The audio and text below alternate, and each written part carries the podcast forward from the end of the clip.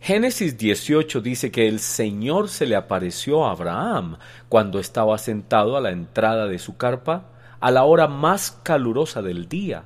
Abraham alzó la vista y vio a tres hombres de pie cerca de él.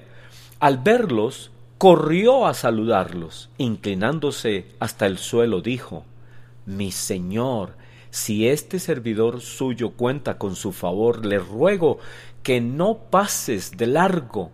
Haré que les traigan un poco de agua para que laven sus pies y luego podrán descansar bajo el árbol. Ya que han pasado por donde está su servidor, déjenme traerles algo de comer para que se sientan mejor antes de seguir su camino. Está bien, respondieron ellos, hazlo así. Entonces Abraham fue rápidamente a la carpa donde estaba Sara y le dijo que les preparara algo de comer. Ella preparó carne de ternera y otras cosas deliciosas y comieron juntos.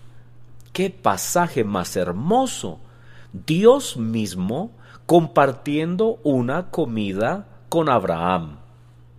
En el Nuevo Testamento muchas veces el Señor Jesucristo comió con sus discípulos y nos dejó los símbolos más sencillos y más maravillosos de su pacto a nuestro favor, el pan y el vino.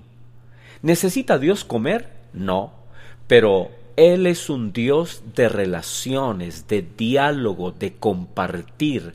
Él nos invita a compartir de su mesa.